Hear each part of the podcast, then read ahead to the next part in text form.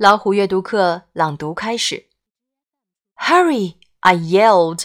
My eyes were glued to the dancing yellow light in the sky. We have to get there while the UFO's still up in the sky. Izzy and I turned onto the gravel path. It was dark. I squinted to see where I was going. Pedal faster! Izzy shouted.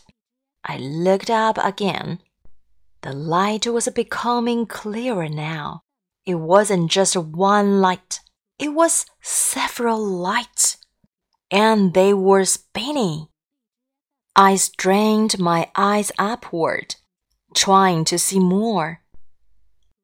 But my gaze was broken by Izzy screaming, Hilde! Look out! I jolted my eyes back down to look at the path. I was headed right for the pond. I slammed on my brakes, but it was too late.